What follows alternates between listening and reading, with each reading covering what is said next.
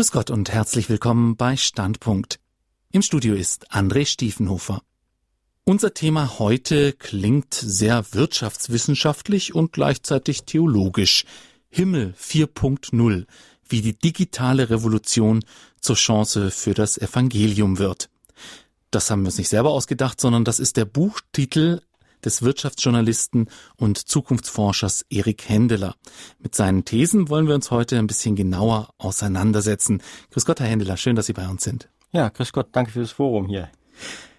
Herr Händeler, was ist denn eigentlich Ihr Anliegen mit diesem Himmel 4.0? Was können wir uns darunter vorstellen? Es geht um die Menschen hinter der Technik. Also das, was jetzt da auf uns zukommt. Wir reden über Maschinen, die sich selber steuern und diese Dinge. Aber am Ende ist es immer der Mensch, der sich überlegen muss, was das alles können soll. Wir müssen viel mehr um die bessere Lösung ringen, uns einigen über Ziele. Wir haben unterschiedliche Blickwinkel und dass der Mensch dann über die eigene Person hinaus zusammenkommt, sich mit anderen einigen muss, Konflikte hat, ähm, die transparent macht, sich versöhnt, versucht wahrhaftig zu sein, all das sind ja Themen des Evangeliums. Ich bin gelernter Wirtschaftswissenschaftler, ich war Tageszeitungsredakteur, ähm, ich war Wirtschaftsjournalist und ich habe dann in der Entwicklung der Themen gemerkt, es geht immer mehr um den Menschen. Wir reden über Wirtschaft, wir reden über Technik, aber es geht, je technischer es wird, desto mehr geht es um die Menschen. Und da spielt Religion nicht nur eine Rolle, sondern das, was das Evangelium ausmacht, sich in Freiheit für das Gute, für Gott zu entscheiden, zu reflektieren, das Gewissen zu prüfen, all diese Dinge, was unseren Glauben ausmacht, können sich jetzt in Zukunft viel besser entfalten. Das heißt nicht unbedingt, dass die Welt besser werden muss, aber äh, die Spreu trennt sich vom Weizen. Das ist jetzt eine sehr optimistische oder besser gesagt positive Sicht der ganzen Entwicklung, der ganzen Digitalisierung. Wir werden so auf die äh, einzelnen Punkte der ganzen Sache auch nochmal eingehen. Das erste, was mir jetzt dazu einfällt, ist Digitalisierung.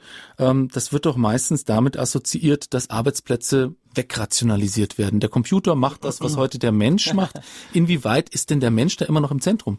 Also es gibt ein Spiegeltitelbild von 1978, da steht drauf, der Computer macht uns alle arbeitslos. Und wir sehen ja, das ist nicht passiert. Im Gegenteil ist es so, nur weil man effizienter, produktiver wird, gibt es neue Arbeitsplätze, die vorher gar nicht rentabel waren. Und das war in der ganzen Geschichte auch immer so. Vor 200 Jahren waren 80 Prozent unserer Vorfahren in der Landwirtschaft tätig. Und wenn das so wäre, dass Produktivitätsfortschritte Arbeitslosigkeit erzeugen würde, dann wären ja jetzt 80 Prozent der Menschen, die früher in der Landwirtschaft gearbeitet haben und heute auf der Straße rumlaufen, die wären alle arbeitslos. Das Gegenteil ist richtig. Nur weil die Landwirtschaft immer besser wurde durch Feldfruchtwechsel, durch chemische Düngung, durch Traktor, deswegen brauchten die weniger Leute, dann, dann konnten mehr Leute in die Industrie gehen und in der Industrie haben dann immer mehr gearbeitet bis in der Nachkriegszeit und dann sind immer mehr Menschen, weil die, Produ weil die Maschinen immer produktiver wurden, sind die Menschen in Dienstleistungen und in Zukunft in die Wissensberufe ge äh, gegangen. Und so wird das ähm, auch weiter passieren. Also was Arbeit angeht, bin ich sehr optimistisch, weil Arbeit ist Probleme zu lösen. Arbeit ist Probleme zu lösen und weil wir Gott sei Dank auch immer Probleme haben werden, äh, wird uns auch niemals die bezahlte Arbeit ausgehen. Die Arbeit, die geht uns nicht aus, sie wandelt sich. Arbeit ist eben nicht mehr wie früher mit den Händen materielle Dinge direkt bearbeiten, schrauben, fräsen, montieren. Das haben uns die elektronisch gesteuerten Maschinen abgenommen, diese Art von Arbeit. Was an Arbeit in Zukunft entsteht, ist die Arbeit am Menschen und Arbeit mit Wissen. Und äh, Umgang mit Wissen ist eben immer Umgang mit anderen Menschen, die man unterschiedlich gut kennt, die man unterschiedlich gerne mag, mit denen man unterschiedlich viele berechtigte Interessensgegensätze hat. Und da kommen dann eben all die Themen ins Spiel, die das Evangelium ähm, ausmachen. Also Ihre Frage, geht uns die Arbeit aus? Ich glaube nicht. Ich glaube, dass durch eine höhere Produktivität auch immer neue Arbeit entsteht und zwar auch für die einfachen Leute. Ich glaube, dass es, ähm, dass einfache Leute in der Arbeit unterkommen werden, indem sie Routine Aufgaben übernehmen. Also wir haben zum Beispiel Mangel an Bauelektrikern. Es wird ja überall gebaut ohne Ende. Dann haben wir Mangel an Bauelektrikern. Und dann hat irgendeine IHK, ich weiß nicht, ob es München war, die haben dann Langzeitarbeitslose ausgebildet in drei Monatskursen zum Bauelektrikhelfer. Jetzt macht der Bauelektriker da mit der Kreide seinen Strich an den Rohbau und dann kommt der Bauelektrikhelfer und fräst mit seiner Maschine da das Loch rein und hat so 80 Prozent der Routinearbeit abgenommen. Also ich glaube, dass wir ähm, einfachere Leute oder die, die länger arbeitslos waren, in die Arbeit mit integrieren können, indem sie Routinen übernehmen.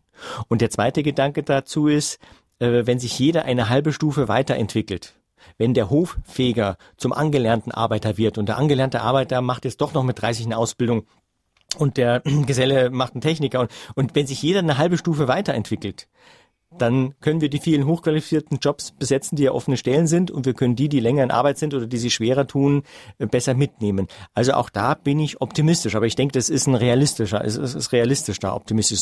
Wir brauchen diese positiven Sichtweisen. Also das Gehirn funktioniert ja mit negativen Nachrichten. Wir funktionieren mit, mit, schlechten Botschaften. Da haben wir die Aufmerksamkeit. Also jemand, jemand, der überall erzählt, jetzt kommt Digitalisierung, 40 Prozent der Arbeitsplätze fallen weg, wir enden alle in Altersarmut, wir brauchen das bedingungslose Grundeinkommen, um die untere Drittel der Gesellschaft noch durchzufuttern. Also die bekommen Aufmerksamkeit, weil das Hirn mit negativen ähm, Nachrichten funktioniert, aber wir müssen ja die Zukunft gestalten. Und die Zukunft gestalten wir nur, wenn wir die Kraft dazu haben. Und die Kraft dazu haben wir nur mit positiven Visionen. Und die positive Vision ist eben, dass Arbeit in Zukunft Umgang mit Wissen und Umgang mit Menschen ist. Da wird es um die Kultur der Zusammenarbeit äh, gehen. Und das entscheidet dann auch, wie viel rentable Arbeitsplätze wir haben.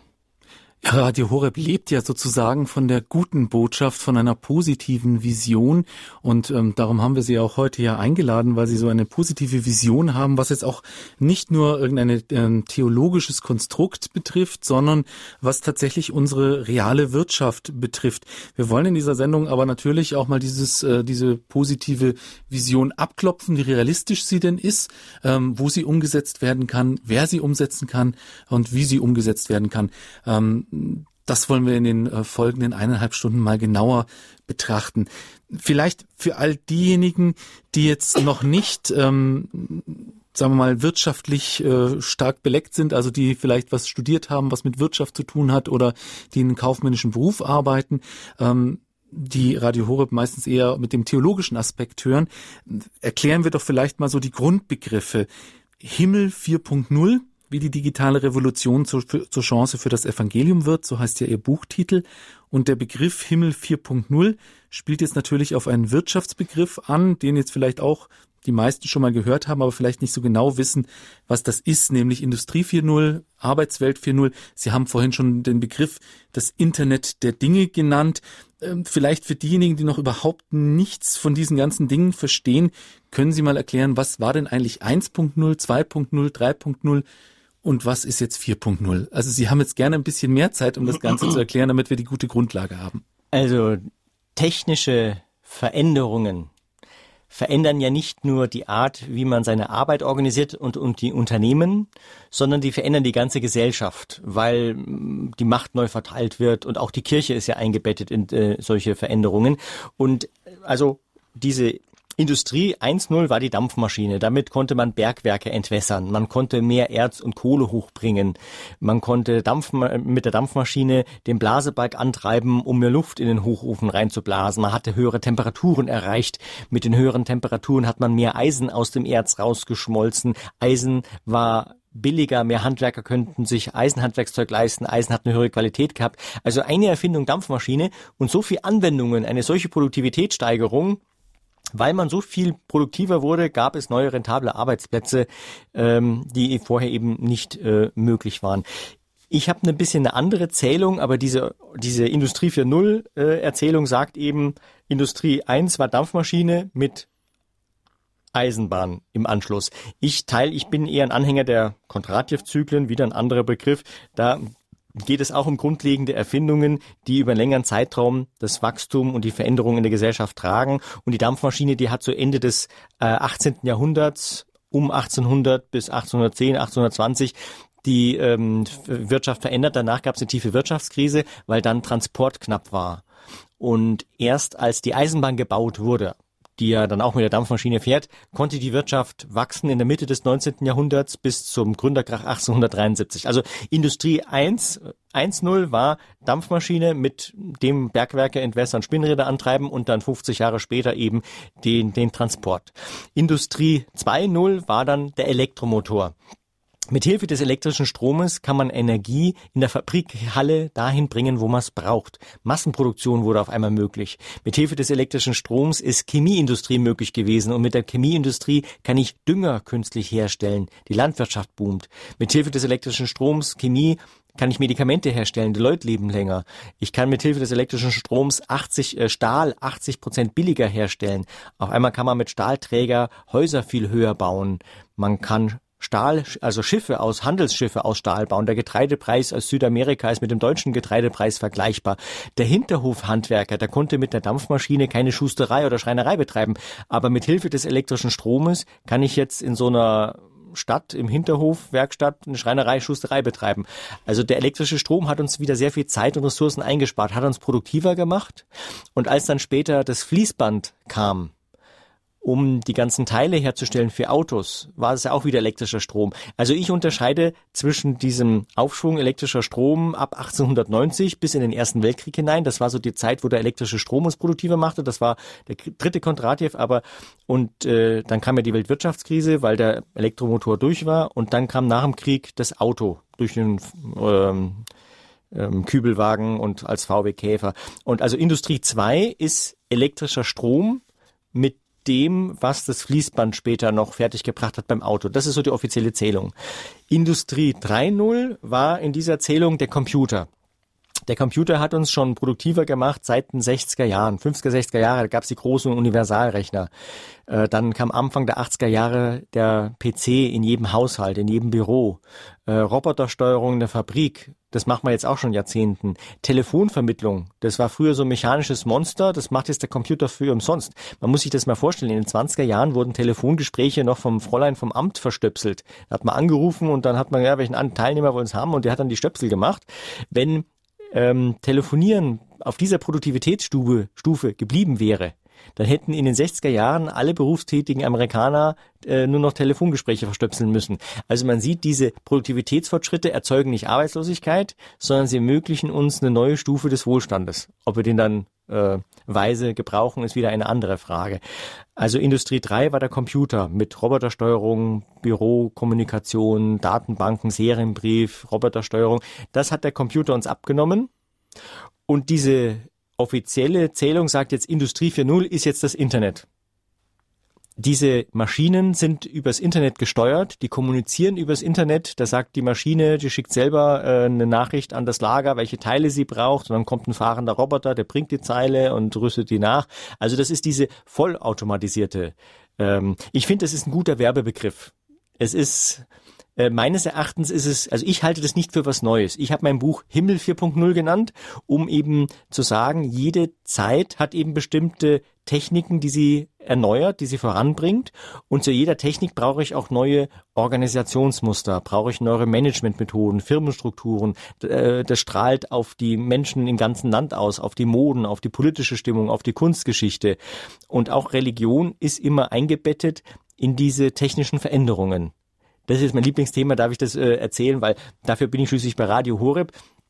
Ähm, wir denken nur, es geht um Gottesbeziehung und Glauben und Seelenheil und sehen als Gläubige gar nicht, wie sehr uns beeinflusst, was um uns herum passiert.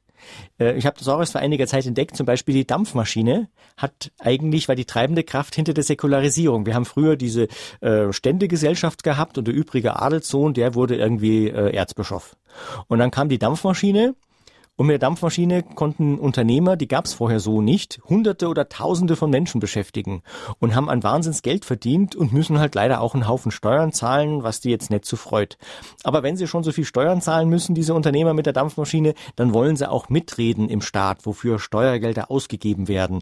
Dann wollen die eben im Parlament mitreden. Sie wollen entscheiden, sie wollen Pressefreiheit, sie wollen äh, Vereinigungsfreiheit. Die kriegen sie in der Monarchie nicht. Und der französische König 1789 ruft die französischen Stände zusammen zusammen, will höhere Steuern. Der dritte Stand sagt nein. Und wer ist der dritte Stand? Das sind die Großkaufleute, das sind die Industriellen. Das einfache Volk rennt mit wegen dem Brotpreis, die wären schnell zufrieden gewesen. Also wer hat die französische Revolution gemacht? Das waren die Unternehmer, die Dampfmaschinenunternehmer. Und die wollen auch die Kirche entmachten, weil es denen stinkt, dass die keine Steuern zahlen und dass die Kirche so viel Besitz hat. Also wenn sie eine Dampfmaschine erfinden, haben sie am Ende die Säkularisierung. Oder anderes Beispiel, Hitlers Kübelwagen, um die ähm, letztlich um die Armee da äh, mobil zu machen, führte dazu, dass wir nach dem Zweiten Weltkrieg einen VW Käfer haben. Und der VW Käfer kann sich auf einmal ausbreiten. Vorher haben wir so ein Viertel gehabt oder ein Dorf, wo der Pfarrer die ganze Spiritualität abgedeckt hat. Und jetzt kommt das Auto. Nach dem Zweiten Weltkrieg. Jetzt kann man seiner Nachbarschaft und seiner Großfamilie davonfahren, wenn die einem nicht passt und kann endlich die schrägen Typen treffen, die dieselben komischen Interessen haben, wie man selber welche hat. Und wenn einem der Pfarrer am Ort zu liberal oder zu konservativ ist, dann fährt man sonntags drei Dörfer weiter, weil einem da die Predigten besser gefallen. Und so gerät dieser Individualismus in die Großkirche hinein, mit den ganzen Spannungen, die das erzeugt. Die einen werden so marienfromm und die einen werden so hippie und die einen werden intellektuell und die anderen gehen gar nicht mehr in die Kirche. Kirche wird leer. Also Kirche, Glauben, wir sind in, als wandelndes Volk Gottes, wir sind immer eingebettet in diese technischen, strukturellen machtpolitischen Veränderungen um uns herum, weil wir ein Teil des Ganzen sind. Und die Kirche reagiert dann auf diese Vielfalt an Meinungen und Ausdifferenzierungen mit dem Zweiten Vatikanischen Konzil. Also um das mal ganz flapsig äh, auszudrücken, wenn Sie wenn, wenn Sie einen Kübelwagen bauen, haben Sie am Ende das Zweite Vatikanische Konzil einberufen. Und meine, Interess meine Frage, die mich jetzt eben brennend interessiert ist, wenn wir jetzt diese Digitalisierung bekommen, eine Welt, wo die Produktion, die Maschinen machen das selbstständig, was heißt das für uns als Kirche? Und um es kurz zu machen, die äh, Variante, die ich sehe, dass uns nicht die Arbeit ausgeht, sondern die Menschen hinter den Maschinen, die miteinander reden müssen, miteinander ringen müssen und bessere Lösungen. Die Dinge sind, die Dinge sind so komplex geworden, der Einzelne überblickt es nicht mehr. Und weil es so kompliziert geworden ist, sind wir viel mehr angewiesen auf das, was andere können oder wissen. Wir waren historisch gesehen noch nie so verwiesen auf andere wie jetzt.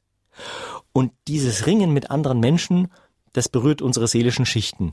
Da kracht es, da gibt's Konflikte, die ausgetragen und versöhnt und gut aufgearbeitet werden. Und ich glaube, das, was Gott von uns will, das kann jetzt erst so richtig stattfinden. Wunderbar, haben Sie sehr schön beschrieben, wie sich diese technische Entwicklung auch auf die Kirche auswirkt. Da habe ich gleich noch eine, eine, Rückfrage dazu. Ich möchte nur zunächst mal die Hörer begrüßen, die jetzt erst ein bisschen später eingeschaltet haben. Unser Thema heute in Standpunkt bei Radio Horeb ist Himmel 4.0 wie die digitale Revolution zur Chance für das Evangelium wird. Das ist Titel eines Buchs von Erik Hendeler, Wirtschaftsjournalist und Zukunftsforscher und er ist heute bei mir im Studio. Das Buch übrigens ist im Brendo Verlag erschienen und ähm, wenn es Sie interessiert, was ich sehr hoffe nach dieser Sendung, dann können Sie sich natürlich sämtliche Daten bei unserem Hörerservice besorgen. Ähm, Herr Hendeler, Sie haben eben ähm, ja, ähm, Sie haben selber gesagt, flapsig, aber durchaus auch einleuchtend ähm, erklärt, wie technische Entwicklung Kirche beeinflusst hat. Jetzt ist die direkte Gegenfrage aber natürlich, die Kirche hat eine Botschaft, die 2000 Jahre alt ist und die ja unserer Meinung nach, ähm, wir sind immer ein katholischer Sender, der auch auf die Dogmen der Kirche Wert legt, ähm, eine gewisse Unveränderlichkeit hat. Wie ähm, passt denn diese Unveränderlichkeit der Botschaft Jesu Christi auf die jeweilige technische Mode? Also die Wahrheit ist natürlich unveränderlich, ganz klar. Aber da wir ja Mängelwesen sind als Menschen, können wir sie nur als Stückwerk vielleicht verstehen. Und ich glaube, dass das Evangelium erst sich so, so langsam entfaltet. Also ich glaube, in der Antike haben, war das Christentum ja auch äh, eine kleine Gruppe. Ich glaube, dass auch im Mittelalter das nur wenig, äh, wenige verstanden haben.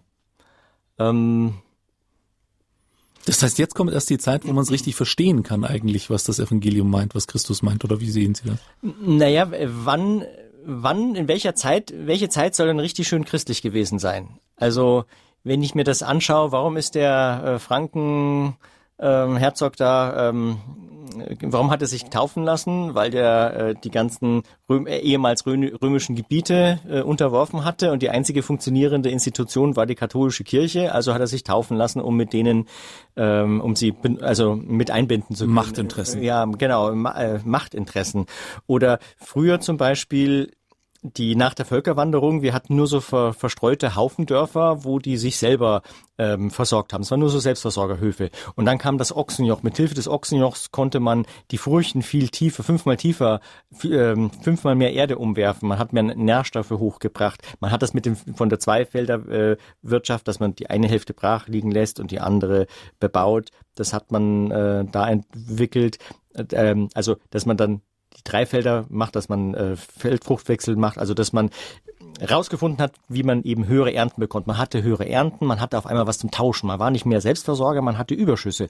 Und dann hat man sich äh, bei Flussübergängen oder in den Ruinen der alten Römerstädte getroffen, hat Markt abgehalten Und so ist die Stadt entstanden. Da, war, da sind die Handwerker sind dann dafür äh, geblieben für Dienste, die Großkaufleute haben da ihre Dependance gemacht. So ist die mittelalterliche Stadt entstanden. Wenn Sie ein Ochsenjoch haben und Feldbruchwechsel, haben Sie auf einmal die mittelalterliche Stadt entwickelt. Und die war kirchlich nicht betreut. Die Kirche, die saß draußen in den Klöstern am Land. Und auf einmal gab es Leute, die waren wahnsinnig reich das waren die Großkaufleute und es gab ein Lumpenproletariat. Das hat es vorher nicht gegeben. In diesen Selbstversorgerdörfern wurden die mitgezogen.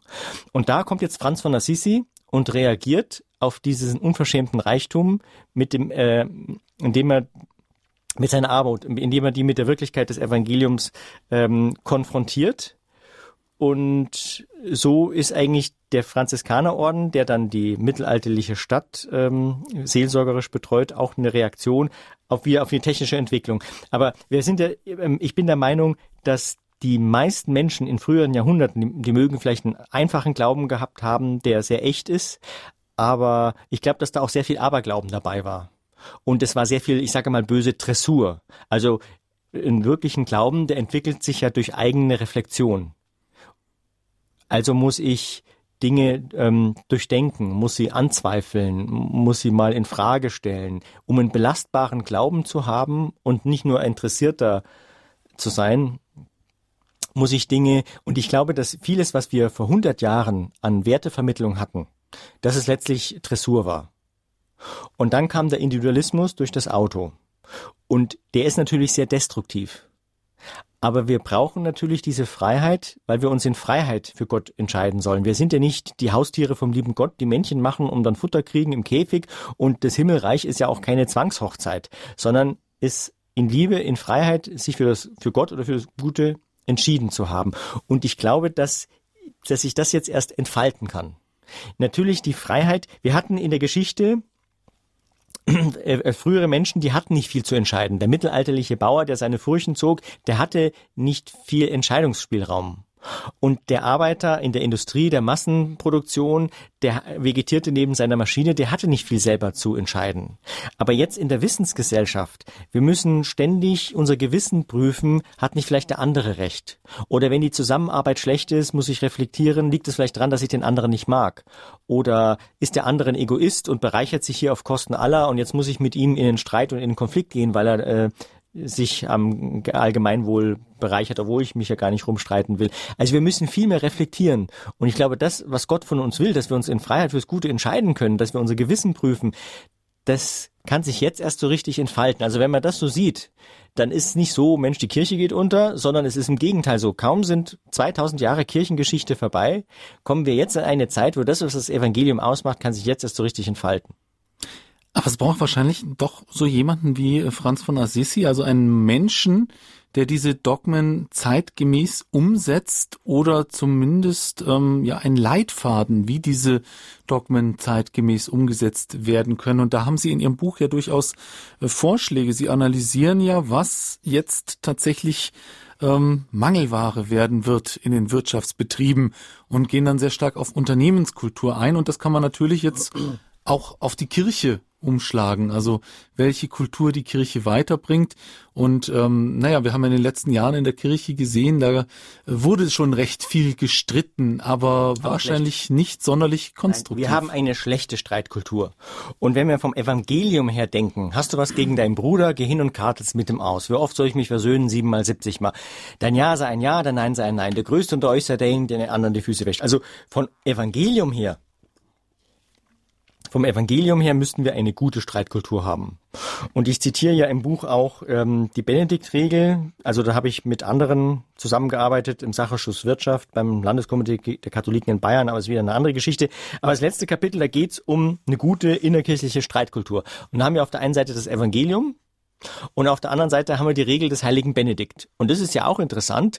Der heilige Benedikt, der saß da ähm, am, nach dem zusammengebrochenen römischen Reich irgendwo äh, in den Bergen da hinter Rom und hatte da eine, äh, eine Gemeinschaft von Männern. Die einen waren irgendwelche Römer, die anderen waren irgendwelche Germanen, also Multikulti sozusagen, äh, mit handgreiflichen, also die haben sich fast geprügelt oder werden sich geprügelt haben und äh, auf, um die da zu zäumen und einzubinden, hat er diese Benediktregel äh, gemacht. Also wir hätten eigentlich eine gute Grundlage.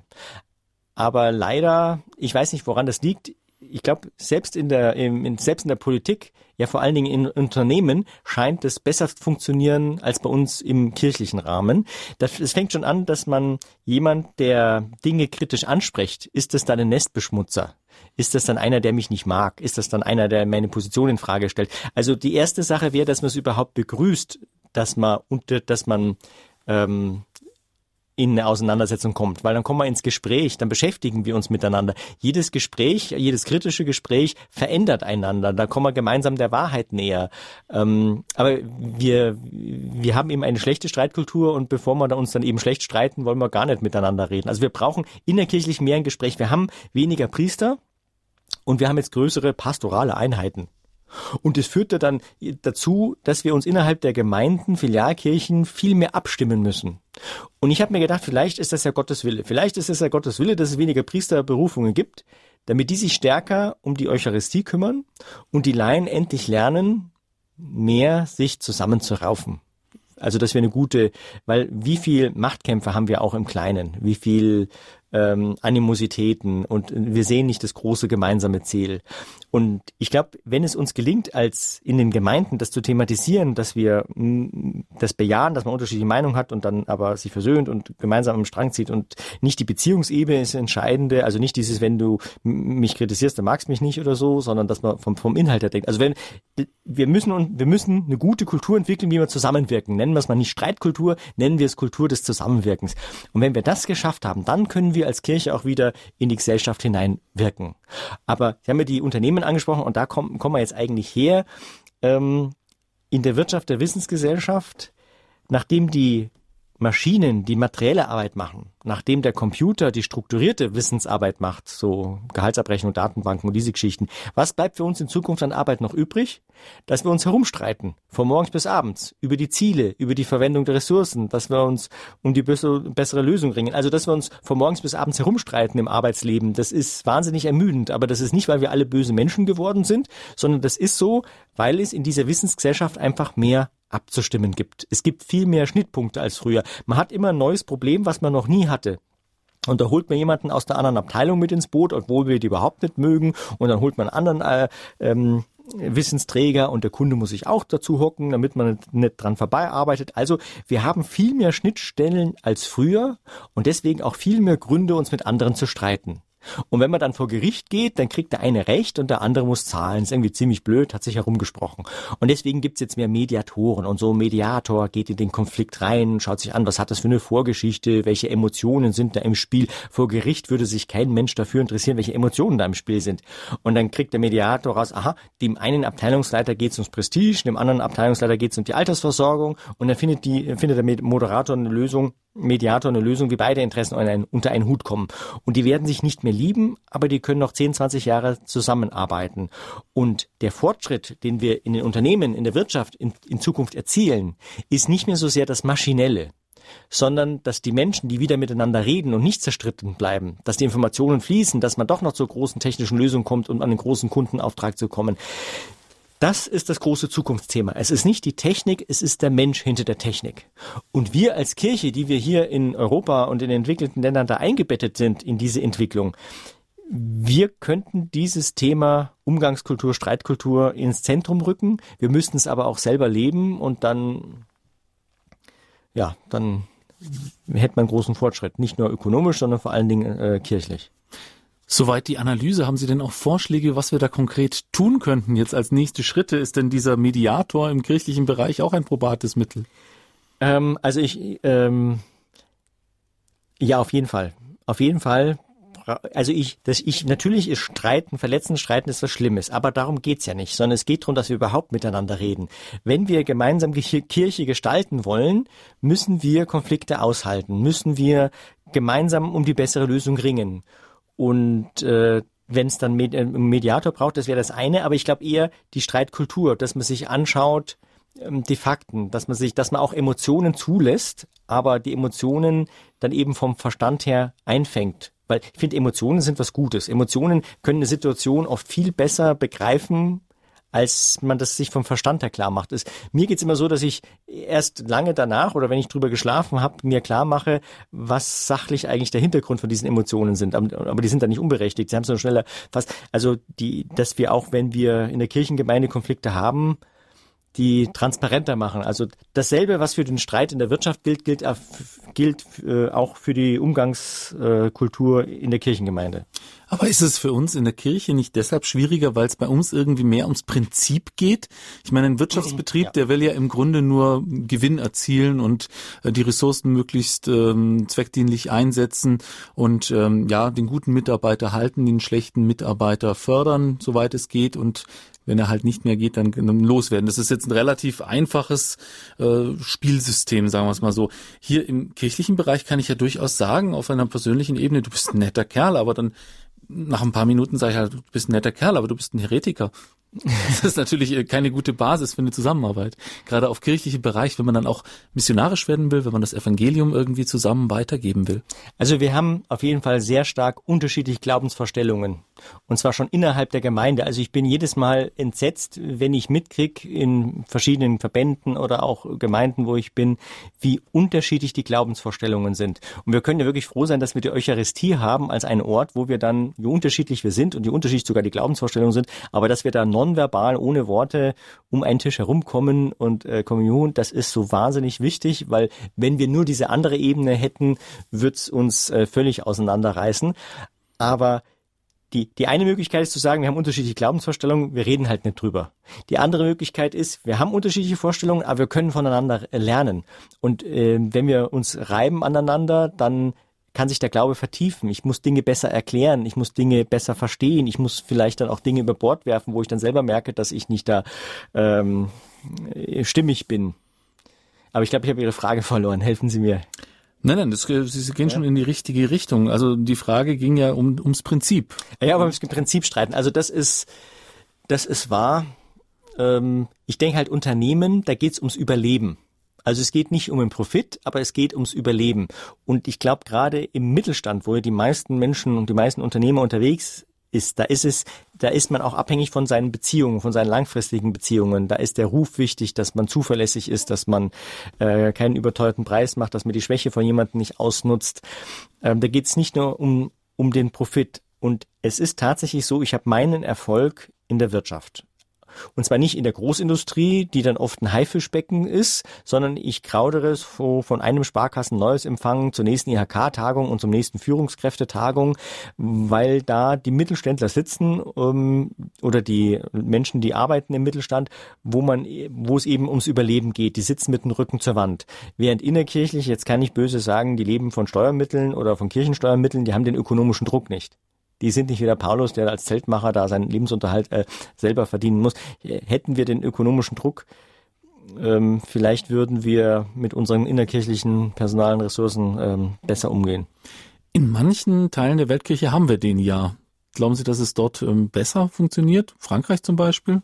Hm. Guter, guter Punkt. Äh, ich glaube nicht. Ne?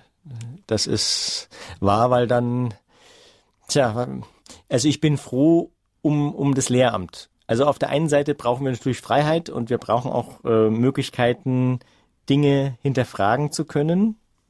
Aber ich bin sehr froh um, um, de, um, das, um das Lehramt, weil früher war das so, wenn du das und das nicht glaubst, dann bist halt nicht richtig gläubig und bist draußen. In, in letzter Zeit ist das so, dass wir nach meinem Dafürhalten haben sich zu viele Glaubensrichtungen entwickelt, die unterschiedlichste Glaubenssachen haben und wir zu wenig drüber reden, was ist jetzt eigentlich der Glaube der Kirche. Also meine Vorstellung wäre, dass stärker klar wird, was glaubt eigentlich die Kirche oder was ne?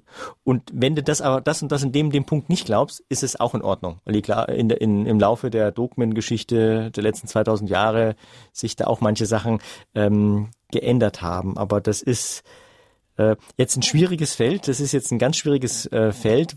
Das würde ich erst lieber diskutieren, wenn man sich klar macht, was eigentlich in der Wirtschaft los ist. Und ich glaube, mhm. das war die Frage davor. Also dann will ich die, die Brücke nochmal bauen, weil das ist natürlich jetzt ein ganz schwieriges Feld. Aber was ich sagen will nochmal, was sich in der Wirtschaft tut. Früher waren die, wenn, früher war das so, wenn sie gebildet waren, sie haben einen Meister gemacht, sie haben studiert, je mehr sie formal hochgekommen sind äh, als Chef, Also je mehr sie formal gebildet waren, desto höher sind sie in der Hierarchie nach oben gekommen. Früher war die formale Ausbildung, hier, da hat man oben mehr Macht in dem Unternehmen. Und unten war man der gehorsame, austauschbare Arbeiter. Jetzt in der Wissensgesellschaft sind die Dinge so komplex geworden, dass die einzigen, die sich noch richtig gut auskennen, sind die Leute ganz unten in der Hierarchie. Die Sachbearbeiter, die Facharbeiter, die kennen sich aus.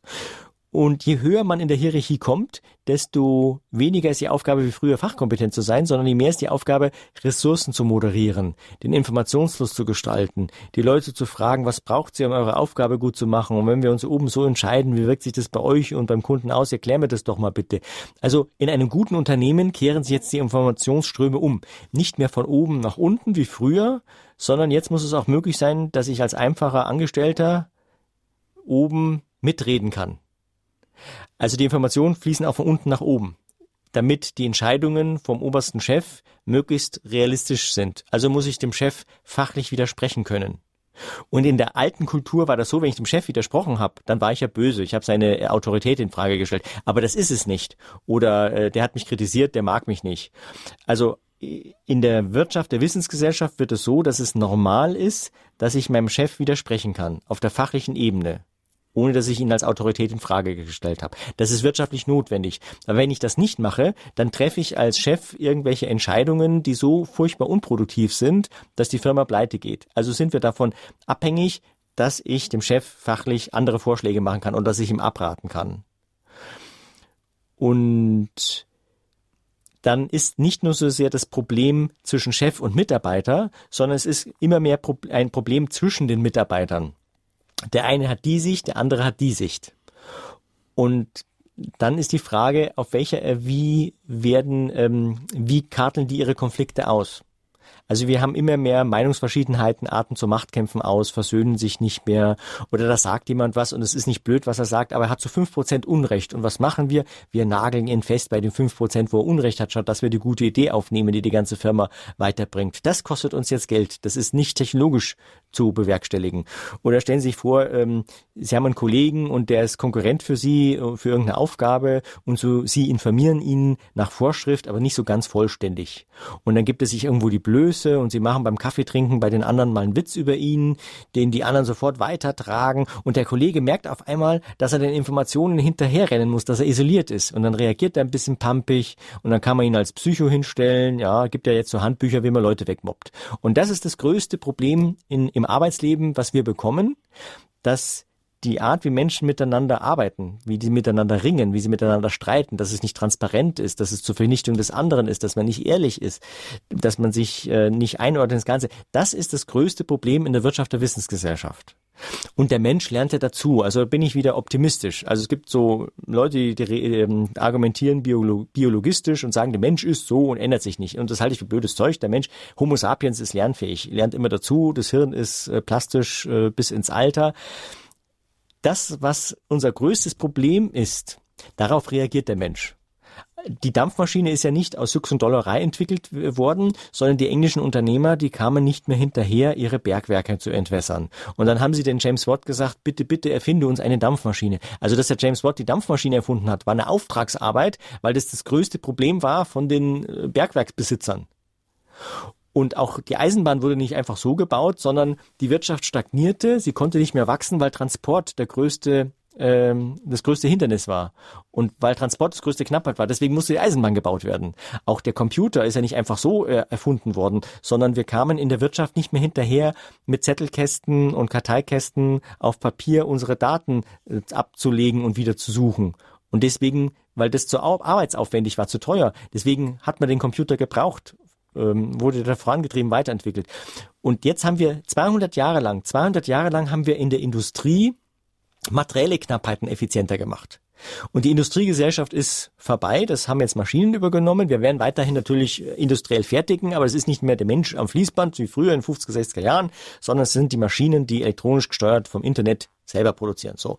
Und der Mensch ist jetzt der, der im Hintergrund sich die Dinge überlegen muss und Probleme lösen muss und entwickeln muss und miteinander reden muss. Und da ist jetzt die größte Knappheit, dass wir nicht gut genug zusammenarbeiten. Das kostet uns am meisten Geld. Das mussten wir bisher auch nicht, weil bisher hat man mir gesagt, wo es lang geht. Und bisher habe ich immer dasselbe gemacht. Aber jetzt bin ich eingebettet in kompliziertere, in größere Zusammenhänge und muss ständig reflektieren und mit anderen um die bessere Lösung ringen. Und ich glaube, das ist, das ist die Welt, wo Gott uns haben will. Weil nur in so einem Zustand lerne ich das, ähm, mein Gewissen zu überprüfen und zu reflektieren und mich nicht mehr egoistisch meine Interessen, meine Kostenstelle, meine Karriere zu sehen. Wir müssen viel mehr vom Ganzen her sehen. Den, den, den Punkt bringe ich noch mit den unterschiedlichen Ethiken. Wir sind früher in der Gruppenethik gewesen. Der Einzelne muss sich der Gruppe unterordnen und andere Gruppen werden gnadenlos bekämpft. Also bei uns ist Religion oft so verstanden worden. Wir sind die Rechtgläubigen, die anderen kommen die Hölle. Im Islam ist das heute immer noch stark so. Wenn ich höre, in Russland stehen 70 Prozent der Russen hinter der russisch-orthodoxen Kirche, aber nur 40 Prozent glauben an Gott. Das ist eine dumpfe Gruppenethik. Ähm, äh, die äh, nationalistische, eine nationalistische Ethik. Also das ist eine Gruppenethik. Da kann man in den Krieg nach Russland geschickt werden. Wenn man fällt, ist die Frau angeblich stolz auf einen. Also es ist eine Gruppenethik. Da haben wir uns raus emanzipiert seit der Aufklärung oder seit der VW Käfer gekommen ist nach dem Zweiten Weltkrieg. Der Individualismus war möglich. Also durch das Auto kann ich machen, was ich will und kann man in der Dorfgemeinschaft davonfahren und diese Dinge. Individualismus war möglich. Und dieser, dieser Individualismus ist jetzt kein moralisches Laster. Also es passiert natürlich viel, wenn der Mensch sich äh, löst von seiner Umgebung und ähm, mehr Freiheit hat, dann macht er natürlich sehr viel Destruktives. Aber man soll ja lernen, mit dieser Freiheit umzugehen. Wir hatten die letzten 50 Jahre immer mehr Wohlstand durch mehr Individualismus. Aber jetzt kommen wir in eine Wirtschaftsstruktur, wo mehr Individualismus schädlich ist, wo mehr Individualismus kontraproduktiv ist. Weil ich bin mal in dem einen Projekt ganz wichtig und der Kunde ruft bei mir an, die Fäden des Projekts laufen auf meinem äh, Schreibtisch zusammen, ich kriege einen Termin beim Vorstand, ich bin total wichtig. Aber beim nächsten Projekt bin ich nur noch so am Rande ein wenig unterstützend mit dabei. Und dann sagen die anderen, sagen, sagen sie, ja, ich würde jetzt ganz gern mal eine Woche Urlaub machen. Und dann sagen die anderen, ja, geh doch ruhig mal drei Wochen in Urlaub, ja. Und das muss man verkraften können. Also in Zukunft ist man mal wichtig und mal weniger wichtig. Und das, äh, dazu gehört eben Demut dann. Oder äh, dass man sich nicht in Machtkämpfe verstrickt, sondern dass man vom Ganzen her denkt. Also das, da wollte ich hin. Genau, wir müssen in der Wirtschaft, der Wissensgesellschaft sind wir gezwungen, wenn man sein Geld verdienen will, dass man nicht individualistisch ist, sondern dass man mehr im Gesamtzusammenhang denkt. Dass ich mich unterordne. Aber nicht wie früher in der Gruppe, sondern dass ich mich in Freiheit entfalte. Und das, ich glaube, das ist, glaube ich, auch Gottes Wille, dass wir uns in Freiheit entfalten können. Jeder hat andere Gaben. Und wenn ich in so einer engen in einem engen Raster bin, dann kann der Mensch sich nicht entfalten. Also wir brauchen aus ökonomischen Gründen eine Kultur, wo der Mensch sich in Freiheit entfalten kann. Und das will ich als Christ auch. Aber in der Wirtschaft wird es so sein, dass jemand, der egoistisch ist, der zerstört das ganze Team. Weil in Zukunft ist es so, zwei mittelmäßige Leute, die gut genug zusammenarbeiten, sind viel produktiver als der Supercrack, äh, bei dem es aber leider nicht gelingt, die Ergebnisse der Arbeitsteilung zusammenzuführen. Also Wohlstand ist eine Frage der Produktivität, wie die zusammenarbeiten. Und da, wenn ich dieses ähm, Gleichnis oder das Bild nehme vom Weinstock und den Reben, was ja jetzt auch in, im Evangelium heute war, in dieser Wissensgesellschaft lernen wir, dass wir uns zwar frei entfalten, aber dass ich meine Gaben nicht für mich benutze, sondern meine Gaben für das Ganze. Und so sehe ich diese Parallelität zwischen äh, ähm, nötige Arbeitsstruktur in der äh, Wissensgesellschaft, in der digitalen Wissensgesellschaft und dem, was ich meine oder ähm, meine zu sehen, was Gott mit uns vorhat. Die aktuelle Situation in der Wirtschaft ist also das perfekte Tummelfeld für Christen beziehungsweise für das Evangelium oder sollte es zumindest sein, wenn wir dem Evangelium gemäß in der Wirtschaft agieren. Himmel 4.0, wie die digitale Revolution zur Chance für das Evangelium wird, heute unser Thema in Standpunkt bei Radio Horeb und auch Titel eines Buchs von Erik Händeler, Wirtschaftsjournalist und Zukunftsforscher. Ja, das war jetzt schon eine sehr intensive erste Dreiviertelstunde. Um das Ganze ein bisschen sitzen zu lassen, machen wir jetzt eine kleine Musikpause und gehen danach wieder mitten hinein in die Frage Gruppenethik, Universalethik, persönliche Ethik, christliche Ethik, Wirtschaftsethik.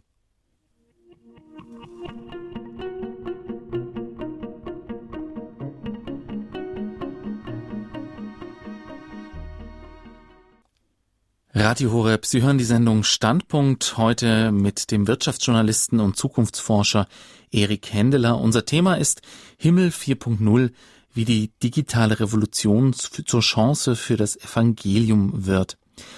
Herr Händeler, Sie haben jetzt beschrieben, wie sich die Wirtschaftsunternehmen oder ja, die meisten Wirtschaftsunternehmen sehr stark anpassen müssen, nicht nur an die Technologie, sondern gerade auch was die Mitarbeiter angeht, was den Menschen im Unternehmen angeht. Sie haben zum Beispiel beschrieben, ähm, dass es heutzutage nicht mehr äh, so effizient ist zu mobben. Ne?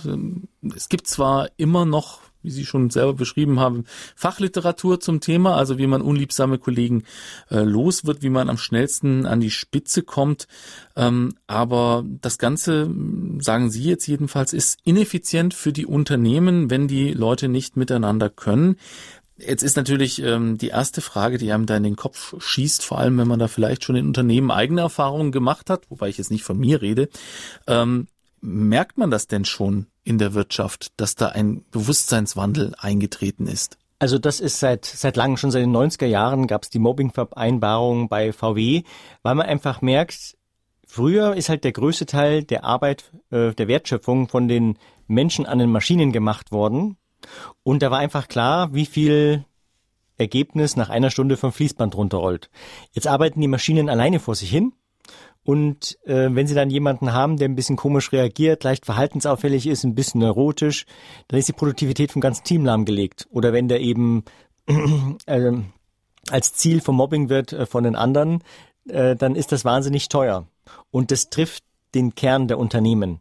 Weil ich habe mal früher als freier Wirtschaftsjournalist für ein Unternehmen gearbeitet, die haben als, als freier Texter, die haben Bilderrahmen hergestellt. Jetzt glauben Sie mal, jetzt glauben Sie, wie hoch sind die Kosten bei so einem Unternehmen, was Bilderrahmen herstellt, nur für die Herstellung und Material? Pro Bilderrahmen? Ja, also genau. Ach so. Also wie viel Prozent? Wie viel Prozent der Kosten? Also bei Bilderrahmen, wenn die jetzt nicht Produkt? aus Alu sind, sondern aus irgendwelchen also, also im Schnitt schwankend vielleicht fünf Prozent. Ja, also ja genau, also äh, wenig. Also es waren zehn, zehn bis zwanzig Prozent okay. der Kosten waren äh, Herstellungskosten und 80 bis 90 Prozent der Kosten waren Design, Marktanalyse, äh, Kundenbetreuung, Organisation, also Wissensarbeit. Und wenn Sie jetzt eben die Maschinen zehn Prozent äh, besser gemacht haben, dann haben sie ein bis zwei Prozent der Gesamtkosten gesenkt. Wenn sie aber äh, bei diesen ganzen Abstimmungsprozessen zwischen den Fachleuten eine bessere Streitkultur haben und sie können die äh, Kosten um zehn Prozent äh, senken, dann haben sie eben acht bis neun Prozent der Kosten gesenkt. Also man merkt einfach, früher, wenn es Mobbing gab, äh, früher ging es noch viel schlimmer zu wahrscheinlich, aber es war für das wirtschaftliche Ergebnis nicht so äh, nicht so nicht so treffend. Und jetzt ist der Umgangskultur der Menschen entscheidend und es kommt noch hinzu, dass der Mensch selber mehr reflektieren muss, weil jeder von seiner Kostenstelle beziehungsweise von seinem Fachgebiet her denkt. Äh, von, und jeder hat unterschiedliche Meinungen. Also auch von daher äh, gibt es mehr Gründe, dass sie sich streiten und äh, sich zu, ähm, zusammenraufen müssen.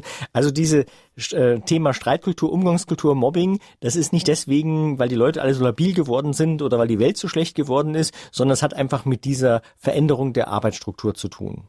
Und das macht in Zukunft den, den Wettbewerb aus. Sie können heute überall in der Welt einen Kredit aufnehmen und sei es in Saudi-Arabien, ist völlig wurscht. Jedes Unternehmen weltweit kann überall Geld leihen. Es ist austauschbar Geld. Sie, jeder Unternehmer, jedes Unternehmen kann weltweit eine Maschine kaufen. Bei uns in München, Milwaukee, USA, Südkorea, völlig wurscht. Jedes Unternehmen weltweit kann jede Maschine und Anlage kaufen. Technik ist austauschbar. Jeder kann seine Produkte weltweit vermarkten übers Internet. Jeder kann einen Spezialisten in Paris mieten, äh, kann das Wissen der Menschheit vom Internet runterziehen. Also alle Produktionsfaktoren sind in Zukunft austauschbar geworden. Und das Einzige, wodurch sich Firmen, Länder, Kulturen unterscheiden werden, ist die Fähigkeit der Menschen vor Ort mit Wissen umzugehen. Und Umgang mit Wissen ist immer Umgang mit anderen Menschen, die ich unterschiedlich gut kenne, die ich unterschiedlich gerne mag und mit denen ich unterschiedlich viele berechtigte Interessensgegensätze habe, weil die Leute streiten im Beruf ja meistens nicht deswegen miteinander, weil sie böse Menschen sind, sondern weil es berechtigte Interessensgegensätze gibt. Und die Kultur, in der das ausgefochten wird, das entscheidet den Wohlstand. Wenn jemand eine andere Meinung hat, ist der dann äh, auf einmal in der Kantine mittags immer alleine und äh, oder durch den durch seine Idee bekämpfen oder durch den Menschen bekämpfen. Also die Streitkultur macht einen Unterschied und da kommt jetzt Religion ins Spiel, weil die Art, wie ich streite, wie ich mich einem Kollektiv unterordne und andere bekämpfe oder wie ich mein Gewissen prüfe oder wie ich vom Gesamtnutzen Universalethik liebe dein Nächsten wie dich selbst ausgehe, das macht den Unterschied aus. Und umgekehrt ist es so, alle Religionen, Weltanschauungen, atheistische Konstrukte, Philosophien, alle Religionen, Weltanschauungen sind weltweit vertreten durch das Internet. Durch das Internet, durch die Globalisierung sind alle Weltvor Wertvorstellungen überall vertreten. Ich komme in Firmen rein, da ist es Mode, da stehen jetzt überall so kleine Buddhas rum. Und Moslems wandern zu uns ein. Es leben aber auch schon 800.000 Christen in Saudi-Arabien durch die ganzen Gastarbeiter. Also alle Religionen, alle Weltanschauungen sind jetzt in der Globalisierung weltweit vertreten. Und wir bekommen jetzt einen Wettbewerb von Religionen, in dem wir uns als Katholiken ja auch äh, befinden. Wir befinden uns in einem Wettbewerb mit anderen Religionen und Weltanschauungen, die nicht von Gewalt entschieden wird und die auch nicht von Theologen entschieden wird, sondern vom Verhalten der Menschen im Berufsalltag. Also über die Wirtschaft. Und da sind wir dann auch beim anonymen Christentum. Also nicht der kommt ins Himmelreich, der Herr Herr sagt, sondern der, der den Willen des Vaters tut. Ne? Ich war nackt, du hast mich bekleidet. Ich war im Gefängnis, du hast mich besucht. Also das Tun ist schon auch äh, bedeutend. Zwar nicht, weil ich mir dadurch das Himmelreich verdiene, aber ich zeige meinen Bezugsrahmen. Ich zeige ob ich nur Egoist bin oder ob ich mich nur der Gruppe unterordne und ängstlich bin oder ob ich von meinem Gewissen her entscheide und das Gesamtnutzen suche. Und da sind wir bei diesem, ich, ich kenne, da, da sind wir bei dem anonymen Christentum. Also mhm. Wenn dieser Wettbewerb der Weltreligionen jetzt ja gerade in den Unternehmen stattfindet, dann müsste es doch einen großen Boom geben im Christentum, wenn das wirklich so äh, hineingetragen wird in die Wirtschaft? Also diese Grenze zwischen Gruppenethik, Individualismus und Universalethik haben wir ja selber in der Kirche. Also es gibt immer noch starke äh, Teile unserer Kirche, wo die Spiritualität sehr stark gruppenethisch ist. Und ich glaube nicht, ich habe ja das, ähm, ich denke, ein, ein polnischer Nationalkatholik, ähm, der über ähm, andere Gruppen sich äh, aggressiv äußert. Ich weiß jetzt nicht, ob der universalethisch ist. Ne? Mhm. Also äh, Thema AfD-Christen oder so. Also das mhm. ist eine Gruppenethik. Das ist keine Liebe dein Nächsten, nicht Liebe dein Nächsten wie dich selbst. Das, das ist, heißt, wir haben eigentlich gerade eine Riesenchance für die Kirche, sind aber nicht gut genug aufgestellt dafür. Nein, weil ich glaube, dass das, was wir früher hatten, ich glaube, dass das Christentum sich noch gar nicht so entfalten konnte. Weil nur eine Minderheit wirklich bereit war, äh, zu reflektieren, das Gewissen zu prüfen, universal. Ich, ich merke, dass es ist auch bei uns in vielen Kirchengemeinden so, dass es oft eher um die Beziehung geht oder auch um kleine Macht, aber nicht um um Inhalte. Also wenn wenn Konflikt ist, dann gehe ich nicht auf den auf den Inhalt ein, sondern ich sage ja, du magst mich halt nicht, wenn du mich kritisierst oder oder diese Sachen. Wir hatten aber auch einen Individualismus, einen religiösen Individualismus. Das waren so was weiß ich, zu, zu Studententagen, Pastoralreferenten, die gesagt haben, ja, Bibel musst du alles nur symbolisch sehen. Das ist alles, die, die sehr individualistisch ihren Glauben ausgelegt haben. Und es geht ja darum, gemeinsam Kirche zu sein. Und dieses Universalethik, Liebe dann nicht Nächsten wie dich selbst, der Einzelne sich in Freiheit entfalten, aber eingebunden in der Gemeinschaft für andere. Und dass es allen Menschen gut gehen soll, auch Leute, die nicht zu unserer Gruppe gehört. Ich glaube, das kann sich jetzt erst so richtig entfalten. Und die Diskussion, die müssen wir erstmal aufbrechen. Also ich bin ja froh, wenn wir überhaupt darüber reden. Also da, aber ich glaube, wir kriegen das hin, weil wir das immer hingekriegt haben. Hm, in der Kirche. Ja. ja. ja die, die Kirche geht unter, wie wir sie kannten. Aber die Kirche ist schon immer untergegangen, wie wir sie kannten, und sie ist immer wieder neu entstanden. Das, die ist nicht tot zu kriegen. Ne? Da ist das Evangelium dahinter, da wirkt Gott selber. Die Kirche entsteht neu, weil die Grundfragen des Lebens bleiben gleich. Das Evangelium bleibt gleich, die frohe Botschaft bleibt gleich. Und unter diesen neuen Bedingungen der digitalen Wissensgesellschaft werden wir andere Bilder brauchen und andere Antworten. Wir haben in unseren Liedern, wenn man das Gotteslob so durchgeht, wir haben Lieder, die sich an, der, an die bäuerliche Gesellschaft orientieren. Das Wachsen, das Säen, das passte für die Bilder der Agrargesellschaft. Und auch äh, diese Gehorsamstrukturen, wie wir sie im Zeitalter der Massenproduktion brauchten und die, die wir dann auch theologisch umgesetzt haben, die waren damals zeitadäquat. Aber ich glaube, dass wir uns von vielen verabschieden und auch verabschieden müssen oder sich von alleine totläuft, weil es nicht in diese Zeit passt. Hm. Aber es wird, es entsteht etwas Neues und es wird besser.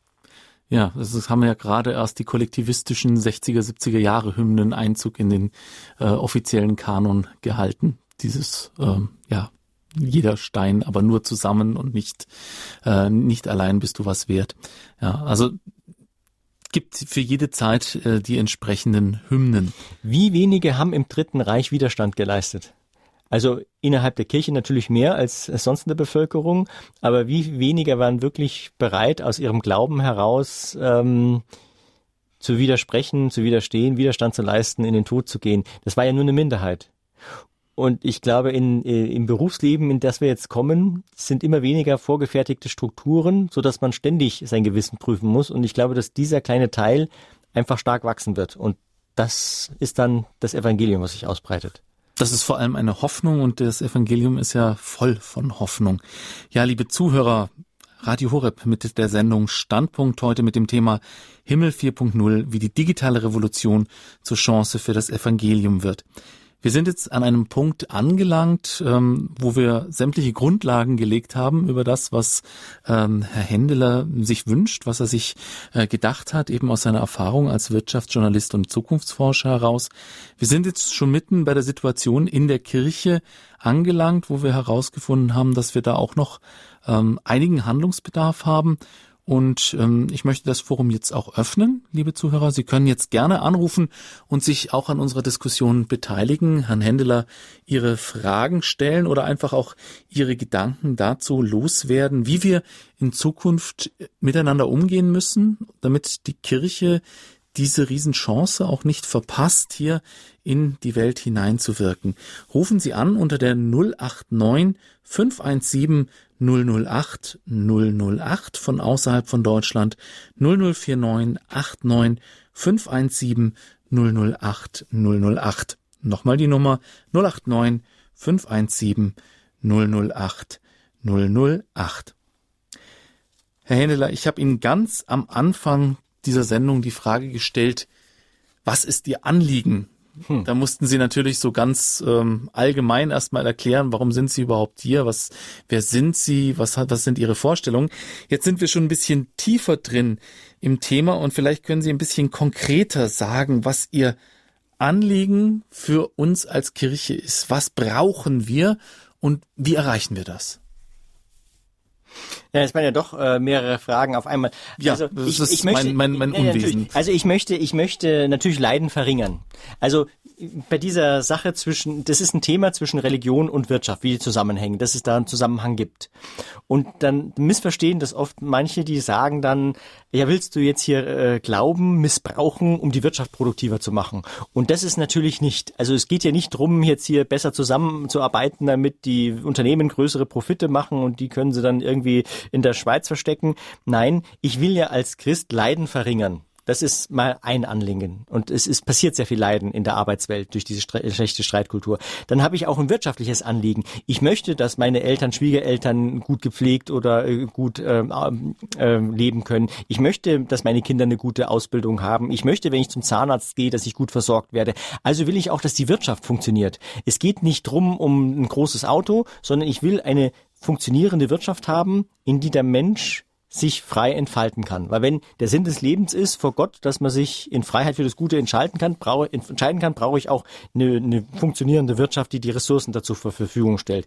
Aber das andere Interesse ist, was ich habe, ist, wenn jetzt in der Wirtschaft Wohlstand nur noch äh, herzustellen ist durch äh, das, was den Menschen ausmacht, äh, die seelischen Schichten, eine gute Zusammenarbeit, dann haben wir endlich die Möglichkeit, Religion zu thematisieren, weil wir sind ähm, verdrängt worden. Man hat gesagt, Religion ist Privatsache. Und das ist es auch. Wenn ich mich auf eine Kiste da am Marienplatz stelle, dann bin ich ein komischer Typ und da etwas erzähle. Wenn ich mit Menschen über Religion reden will, dann sagen die, lass mich in Ruhe, das ist Privatsache. Aber wenn ich im Berufsleben bin und ich habe Konflikte und da gibt's Unterschiede im Verhalten, dann kann man die Ethik und das dahinterstehende Weltbild thematisieren. Und so kehrt Religion zurück in die Welt. So kehrt Religion zurück in die Welt und wie kehrt Zusammenarbeit zurück in die Kirche? Also ganz konkret, wenn ich ähm, in meinem Pfarrgemeinderat andauernd ähm, ja erstmal grundlegendste Glaubenswahrheiten äh, erklären muss, weil viele der anderen das überhaupt nicht wissen oder gar nicht verstehen. Ähm, auch hier wieder nicht aus meinem eigenen Erfahrungsbereich, das ist einfach nur ein Beispiel, das passieren könnte. Mhm.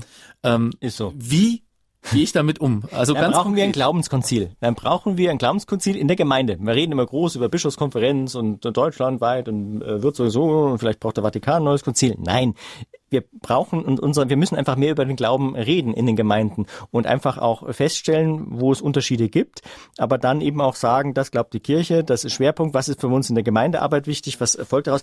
Wir müssen einfach mehr miteinander reden. Das ist, das ist das erste Thema. Jetzt haben wir eine erste Hörerin in der Leitung. Mhm. Grüße Sie, hallo. Ja, ich grüße Sie auch. Eigentlich habe ich ja hier gar nicht die Befugnis, da mitzusprechen oder überhaupt ein Wort zu sagen. Denn Warum denn? Ja schon ein bisschen über ähm, ziemlich ähm, doch ja ich in ein Thema hinein, das ich eben nicht so begreife. Wirtschaft meinen Sie, oder? Aber ja, es, es, geht, es geht ja auch ums menschliche Miteinander. Experten sein. Aber trotzdem, ähm, ja, ich bin erfreut darüber, dass äh, er so, der Herr, jetzt habe ich den Namen vergessen. Herr Händeler. Herr Händeler so sehr optimistisch eigentlich hier denkt über diese ganze Entwicklung der heutigen Zeit, also mit dieser auch Digitalisierung. Äh, früher habe ich doch gedacht, dass sehr viele Arbeitsplätze dadurch verloren gehen. Aber er ist ja überzeugt, dass äh, ja wir sind darauf angewiesen natürlich auch und dass eigentlich auch noch mehr dazukommen müssen. Und ähm, ich bin aber ja als Lehrerin denke ich mir, ist jeder er ging dann davon aus, auch der Mensch ist ein lernfähiges Wesen, also Homo sapiens, der ist lernfähig und das ist ja auch eine wunderbare Sache. Aber man sieht ja auch, dass nicht jeder jeder Mensch da mitkommt und jeder Mensch auch in diese Berufe rein kann, die so viel ähm, Flexibilität auch und auch wirklich äh, Weiterbildung benötigen. Und ähm, da muss ich sagen, geht es da nicht über viele Köpfe auch hinweg, auch über die Jugendlichen, die ja manchmal noch nicht mal einen Hauptschulabschluss kriegen. Und die brauchen dann tatsächlich auch Berufe, die eben auf dem Boden stehen bleiben, ähm, gut, in die Landwirtschaft will schon keiner mehr gehen, obwohl doch die Kirchenlieder, die sind immer noch schön und ich finde, ähm, wir müssen natürlich auch nicht die alle, wir dürfen die nicht alle rauswerfen, weil wir ja jetzt in eine andere Zeit kommen. Denn Jesus hat ja nun auch immer noch, werden die Gleichnisse verlesen, die Jesus ähm, genommen hat, auch aus der Natur. Wenn er jetzt in unserer Zeit leben würde, würde er wahrscheinlich andere nehmen, auch dazu nehmen, aber sie sind ja immer noch deutungsfähig.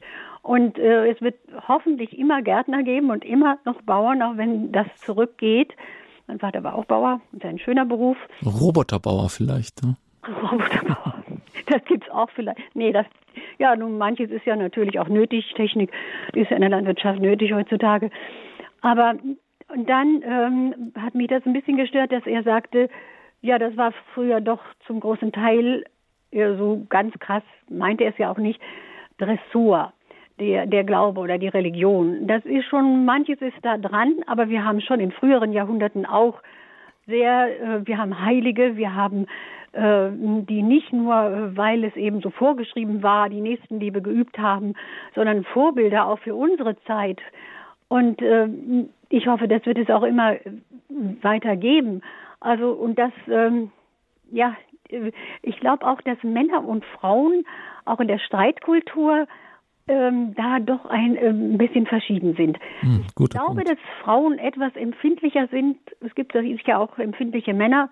Und wenn man da, äh, wenn die Männer dann, die doch mehr vom Sachlichen, auch jetzt bin ich, glaube ich, ein bisschen zu äh, antiquiert, äh, kommen als die Frauen, die äh, ja auch äh, vom, vom Gefühl her vielleicht doch noch mehr mitschwingen lassen, äh, ob das immer so glatt geht, wenn man da sich so die Wörter ganz äh, nüchtern und sachlich an den Kopf wirft. Die Männer können das, glaube ich, ein bisschen besser vertragen. Nicht alle. Und auch nicht alle Frauen sind empfindlich. Vielleicht auch das, nur ich. Das stimmt. Danke für den Input, Frau Fechler. Ähm, ja, wir gehen das Ganze mal eins nach dem anderen ähm, an. Herr Händeler, vielleicht fangen wir mit den Männer-Frauen-Frage an. Das ist eigentlich recht interessant, finde ich, oder? Ja, das ist ein ganz wichtiges Thema. Nee, man kann das alles so stehen lassen als ähm, Aussage und das ist alles richtig, finde ich auch. Ähm, wenn es darum geht, dass die Zusammenarbeit in Zukunft der entscheidende Faktor ist, der Wohlstand schafft und es ist so, dass Männer und Frauen im Kopf unterschiedlich verdrahtet sind. Also es ist, es kommt, wenn ich das erzähle, dann kommt das immer so sexistisch äh, rüber und äh, aber es ist wohl so, dass Männer und Frauen, die haben zwar gaußsche Normalverteilung bestimmte Eigenschaften, äh, aber ähm, die ist ein bisschen verschoben, die Kurve. Und es ist auch so, dass die äh, Hirnhälften bei den Frauen mit Nervensträngen besser vernetzt sind und bei den Männern eher nicht. Und die, wenn man dann schläft, dann tun die Frauen beide Hirnhälften zusammen aufräumen und der Mann, nur eine, äh, also jede Hälfte unabhängig voneinander. Deswegen brauchen die Frau, äh, Frauen ein bisschen mehr Schlaf als die Männer. Also es gibt so ein paar anatomische Unterschiede und mhm. die Spiel, was Selbstdarstellung angeht. Ich kenne das ja auch, wenn ich so einen Vortrag halte, irgendwo Sparkasse, Neujahrsempfang, Beifallbuffet und dann kommen die Männer zu mir und erzählen mir, was sie für großartige Projekte planen und tolle Erfolge hatten und was sie für mächtige Leute kennen und die Frau, also da weiß ich beim Mann, ich muss nur 30 Prozent abziehen, aber dann weiß ich wenigstens, woran ich bin. Hat auch Vorteile bei den Männern und die Frauen immer so hm, hm, hm, und hinterher erfahre ich, ja, ist die stellvertretende Bundesvorsitzende vom sowieso Verband. Also es gibt schon ein paar Männer und Frauenunterschiede, dass die ähm, mhm. Frauen sich weniger präsentieren, was sie alles können und wissen. Dann wird mein Problem nicht gelöst. Dass sie, ähm, die Männer haben so ein Gen, sich die Wirklichkeit schön zu lügen. Weil wenn sie, ich meine, die Frauen, die konnten immer in ihrer Schönheit so da hocken, mal schauen, wer so vorbeikommt. Und wenn der Mann abgelehnt worden ist, hat er so ein Gen, sich die Wirklichkeit schön zu lügen. Wenn er in der Höhle verschwunden wäre, dann wäre das nie was geworden. Jetzt ein bisschen flapsig, ja. Ähm, und das hat aber im Berufsalltag die Folge, dass wenn ein Problem ist, dann sagt der Mann, ja, der Kunde war blöd oder die Umstände. Und die Frau mhm. nimmt das viel persönlicher. Also das ist schon so. Nicht alle Männer sind so, nicht alle Frauen. Aber man kann festhalten, das ist ein Thema. Männer und Frauen müssen sensibler werden, ein bisschen auf die Sprache der anderen. Die Männer müssen öfters mal die Bremse reinhauen und sich zu überlegen, hat die jetzt wirklich gemeint, was ich verstanden habe? Besser zuhören. Besser.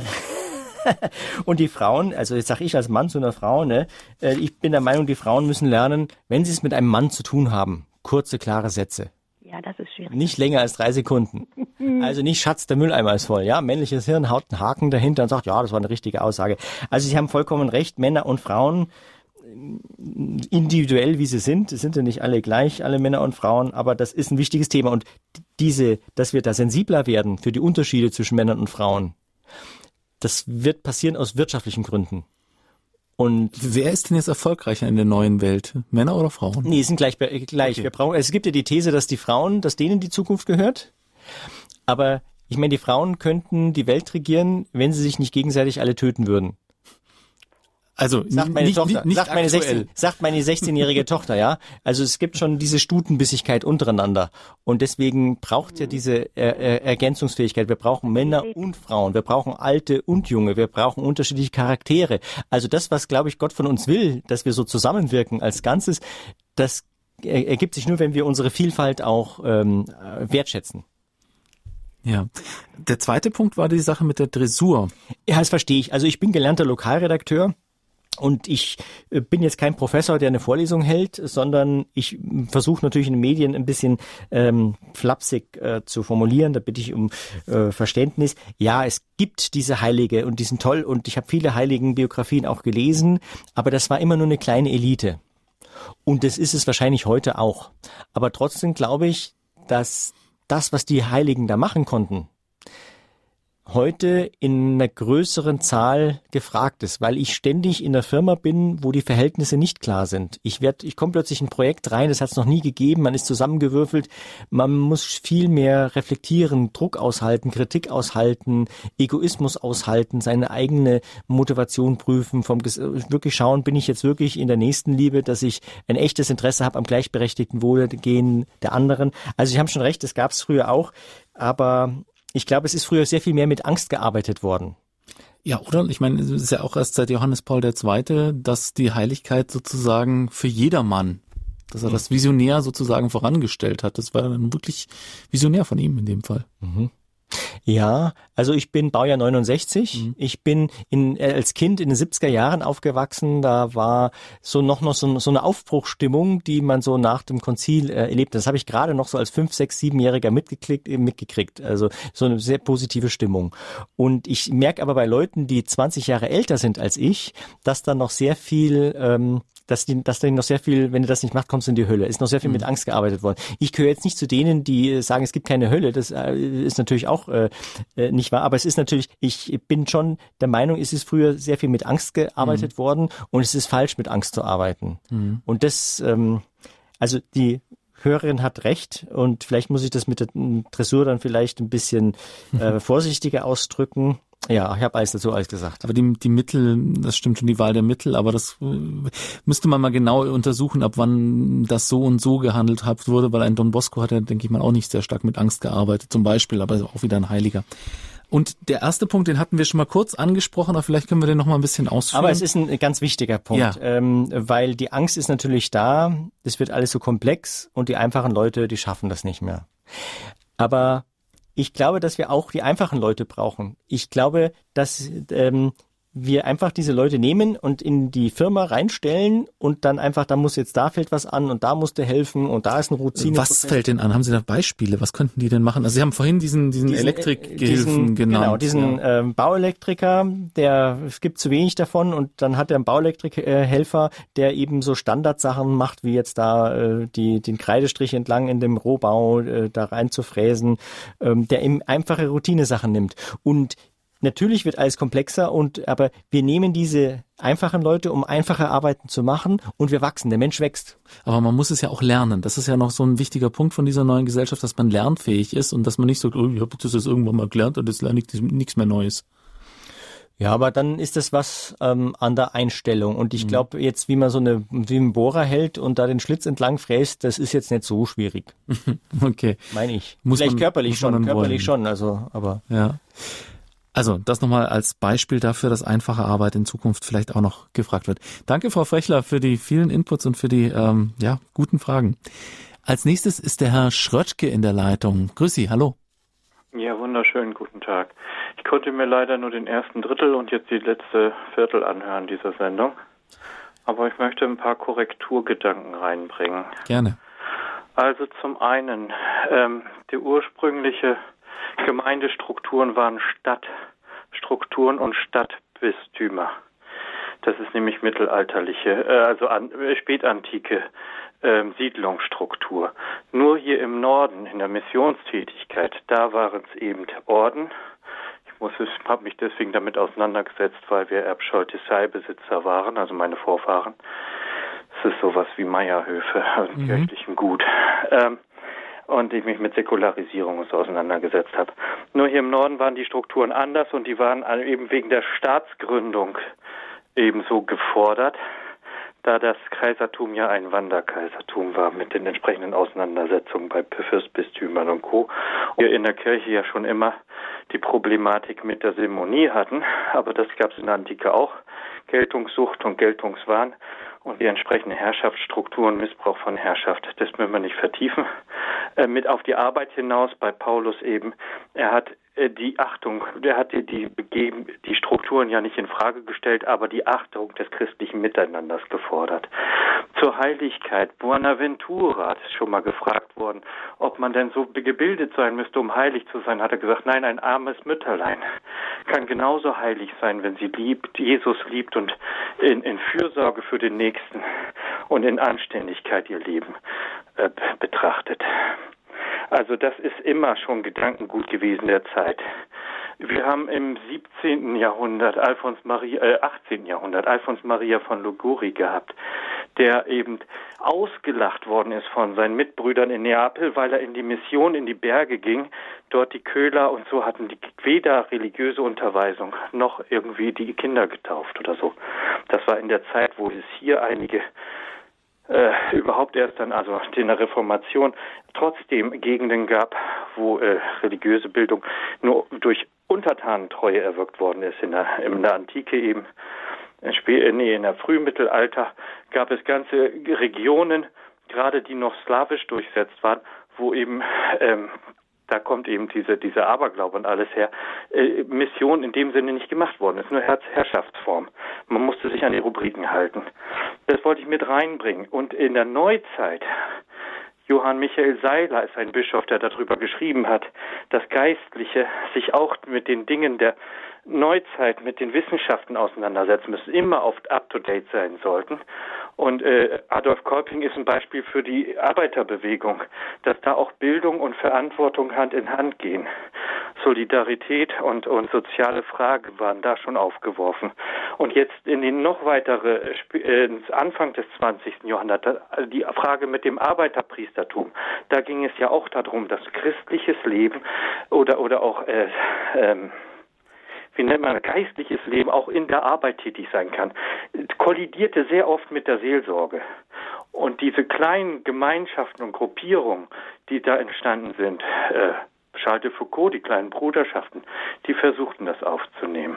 Es gibt also ganz viele Dinge, die es gab äh, in der Antike bis in die Neuzeit. Aber das Wesentliche ist, dass wir in der Verkündigung erstmal darüber reden, dass es um die Erlösung von der Schuld geht, um das Befreien hin zum ewigen Leben und daraus aber auch erwächst ein soziales Miteinander in Verantwortung. Das können wir von den ähm, vielen, von vielen Wirtschaftsunternehmen gar nicht äh, erwarten, weil da eine andere Denke vorherrscht. Ich bringe jetzt noch mal ein Beispiel aus dem Mittelalter.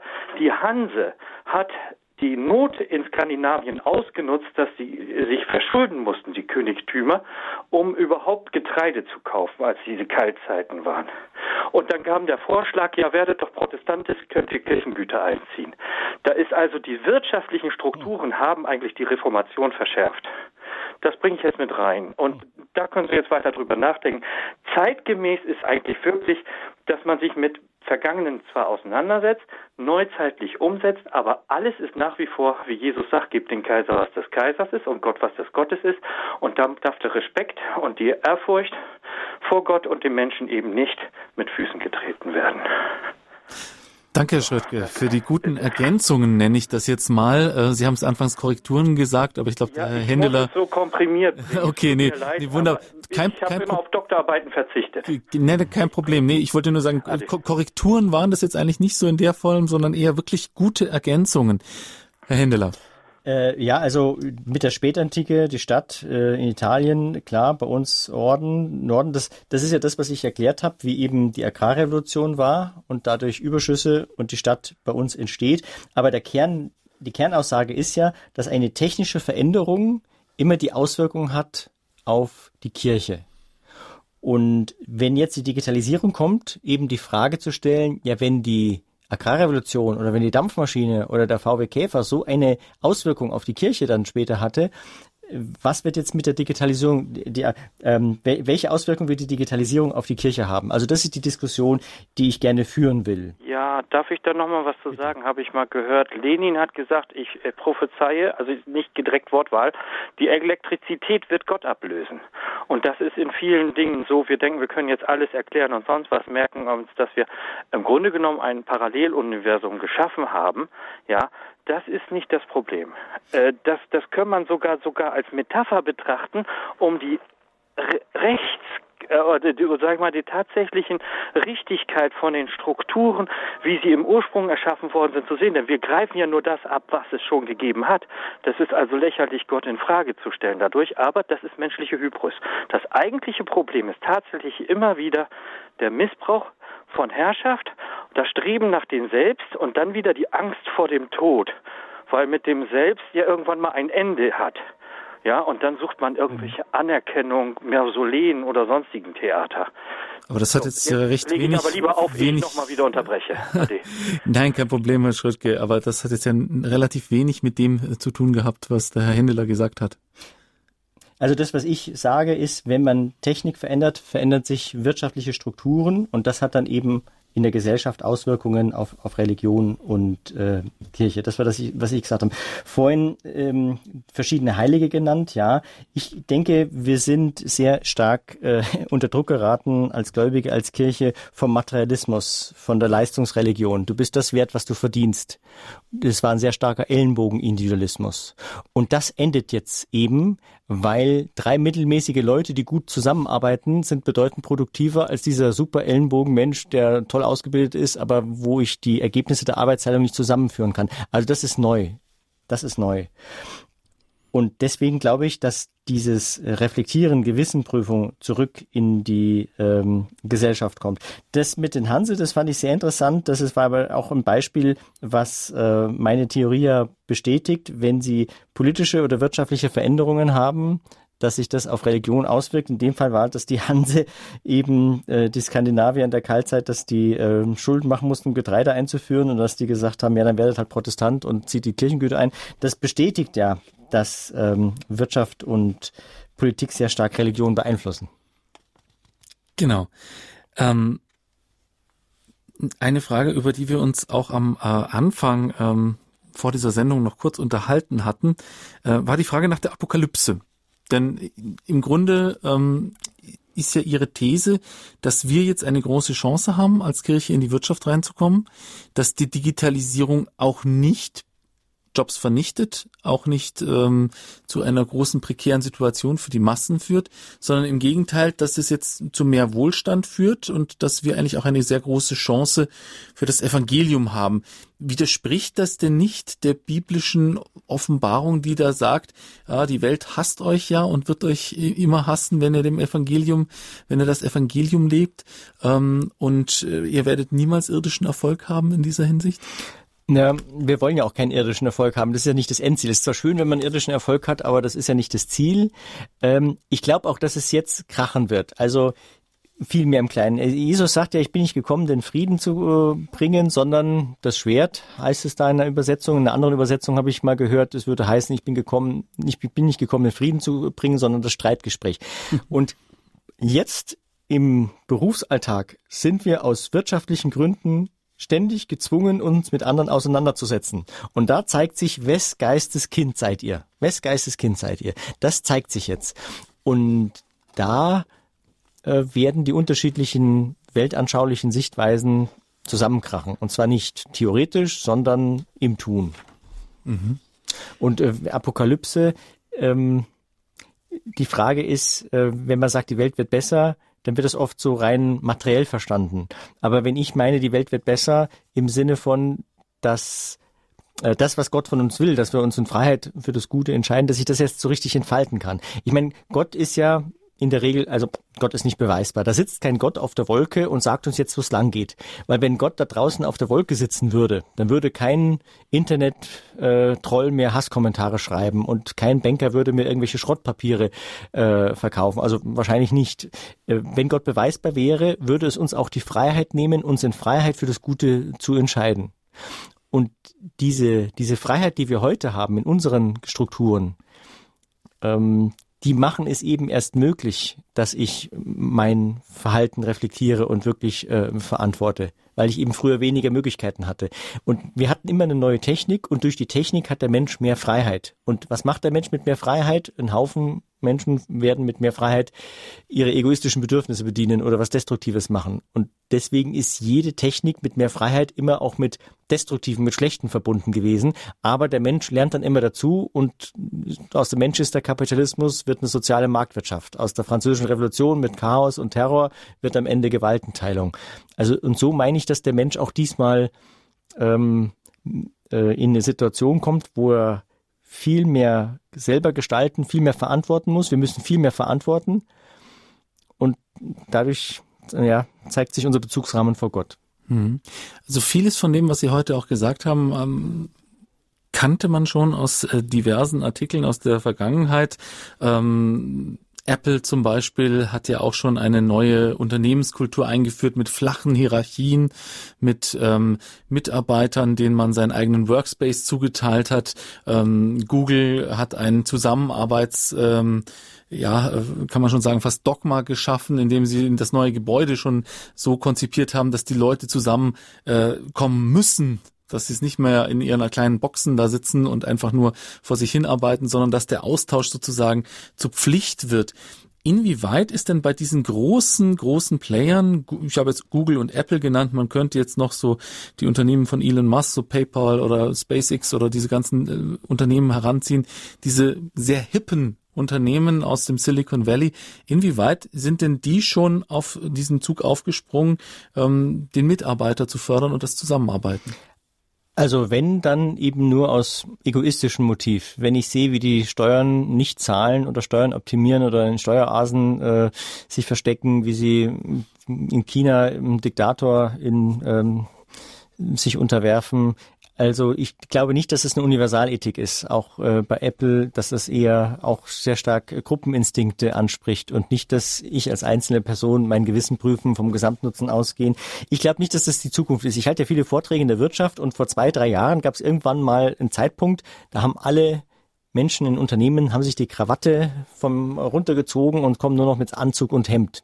Um so zu sagen, ja, ich bin ja auch so toll wie die Silicon Valley Typen. Und jetzt bin ich immer da und schimpf auf diese nassforschen Ellenbogentypen, gehe auch auf die Bühne mit Krawatte, äh, ohne Krawatte, nur mit Anzug und Hemd und dann ziehe ich mir auf der Krawatte immer die, äh, auf der Bühne immer die Krawatte an, um mich eben davon zu dissoziieren. Also ich glaube nicht, dass das schon das Gelbe vom Ei ist. Was fehlt denn da noch? Also ich meine, Sie ja, sagen ja im die Grunde, Universalethik. Die Universalethik. Das heißt, es ist nicht nur das, was man macht, sondern auch das, aus welchem Grund man es macht. Ja, und, ja, aber auch wie. Also ich glaube nicht, dass das ähm, eine belastbare Ethik ist. Also ich glaube, dass das eine dass es eine Form von Individualismus ist und eine, eine Sache von Gruppenhype ist. Ich glaube nicht, dass das ähm, ich glaube nicht, dass es Universalethik ist, glaube ich nicht. Hm. Aber Universalethik im wirtschaftlichen Bereich müsste dann doch auch heißen, dass ich nicht nur für mein Unternehmen das denke, sondern auch für die Gesamtwirtschaft. Also sozusagen auch das Konkurrenzunternehmen mit an Bord hole in gewissen Bereichen. Naja, Universalethik in der Wirtschaft ist, dass Profit nicht das oberste Ziel ist sondern ähm, dass ich andere Ziele mindestens gleichrangig habe, nämlich das Wohlergehen der Mitarbeiter, das Wohlergehen des Umfeldes, dass ich meine Steuern anständig zahle, ähm, dass ich nicht andere Leute ausbeute. Hm. Ja der heutige Wissensarbeiter, auch das ist noch so ein Punkt, der mir noch so aufgefallen äh, ist, der muss es nicht unbedingt besser haben als seine Eltern, sehe ich zum Beispiel auch im Bekanntenkreis. Wenn er jetzt zum Beispiel seine Arbeitskraft zu Hause mit seinem Mac ganz hip auf seinen, äh, auf seinen Schenkeln äh, seine Arbeitskraft so als Einzelunternehmer verkauft und sozusagen hire and fire. Gut, in Deutschland ist das nicht ganz so einfach. Ähm, aber doch mit relativ unzureichender Finanzausstattung jetzt selbstständig in Deutschland tätig ist, nur mit seinem Laptop unterwegs, ähm, kommt man auch schnell auf 60-Stunden-Wochen, aber nicht sonderlich viel dabei rum am Ende des Monats. Ähm, ist das eine Situation, die sich unter diesen äh, Umständen, die sie jetzt beschrieben hat, mal ändern wird?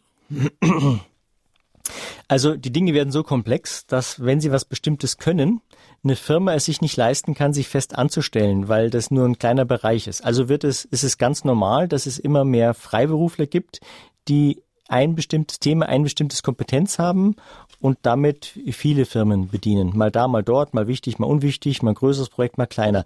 Das ist schwierig, aber da führt kein Weg vorbei. Das, das ist so.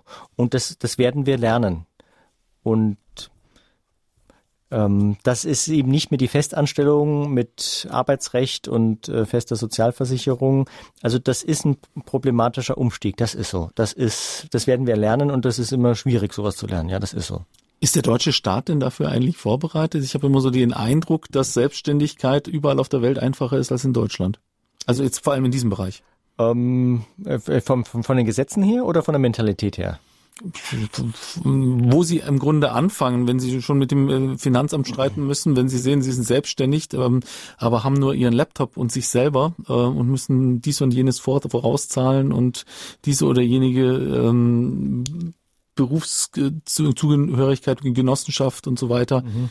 Ähm, es ist alles sehr stark reglementiert und es ist jetzt von 0 auf 100 für einen jungen Menschen sehr schwierig, ähm, sich jetzt als digitaler äh, Wissensarbeiter selbstständig zu machen. Kommt es mir so vor, oder naja, täusche ich mich? Naja gut, das ist die Schönheit liegt im Auge des Betrachters. Also wenn Sie das so empfinden, ich bin ja seit über ich habe es nie versucht, aber ich, es ist ich was bin, ich so höre. Also ich bin seit über 20 Jahren selbstständig und äh, habe das immer so als gegeben hingenommen. Also ich finde, wir haben starke Institutionen in Deutschland, anders als in Amerika, und es ist gut, dass wir starke Institutionen haben und dass es diese ähm, Sozialversicherungswerke der Berufsgruppen gibt und äh, das, das finde ich gut. Deswegen habe ich das nie als Problem erkannt. Ich sehe eher ein Problem als der, der Mentalität. Also als ich mich äh, vor über 20 Jahren selbstständig gemacht habe, dass dann irgendwelche Leute am Dorf oder Nachbarn dann sich gedacht haben, ja, bist jetzt arbeitslos, was machst du jetzt eigentlich? Was, die verstehen nicht, dass man drei bis fünf Jahre braucht, um überhaupt mal richtig äh, Land äh, unter die Beine zu kriegen, wenn man sich selbstständig macht.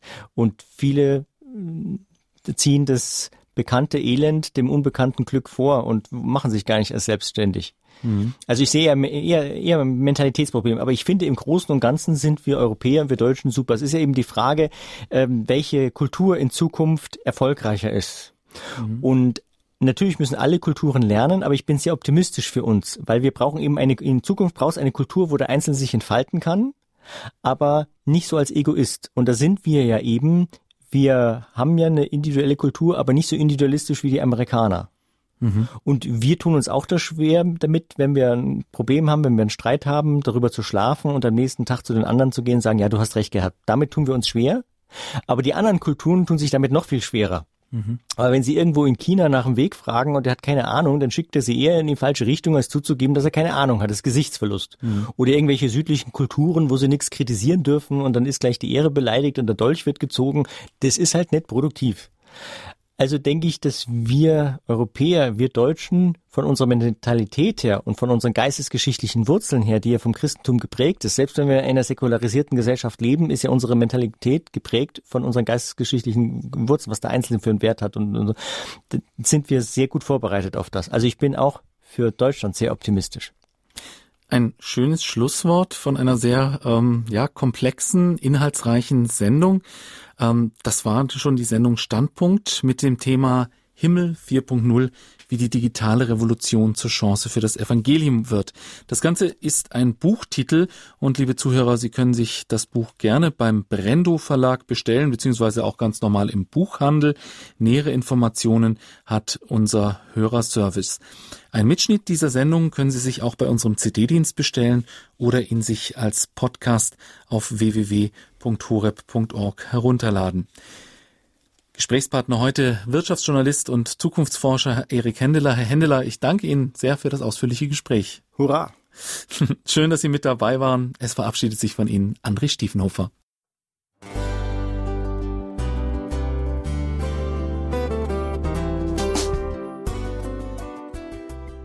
Liebe Zuhörerinnen und Zuhörer, vielen Dank, dass Sie unser CD- und Podcast-Angebot in Anspruch nehmen. Wir freuen uns, dass unsere Sendungen auf diese Weise verbreitet werden. Dieser Dienst ist für Sie kostenlos. Für uns ist er allerdings mit einem nicht unerheblichen finanziellen Aufwand verbunden. Deshalb sind wir für jede Spende dankbar. Alle Bankverbindungen unserer Spendenkontos können Sie über unsere Homepage horeb.org unter dem Menüpunkt Spenden einsehen. Dort besteht auch die Möglichkeit, online zu spenden natürlich nach den neuesten Sicherheitsstandards. Sie können diese Informationen auch bei unserem Hörerservice unter der Telefonnummer 08328 921 110 erfragen. Ich wiederhole die Rufnummer 08328 921 110. Vergelt's Gott für Ihre Unterstützung. Ihr Pfarrer Kocher.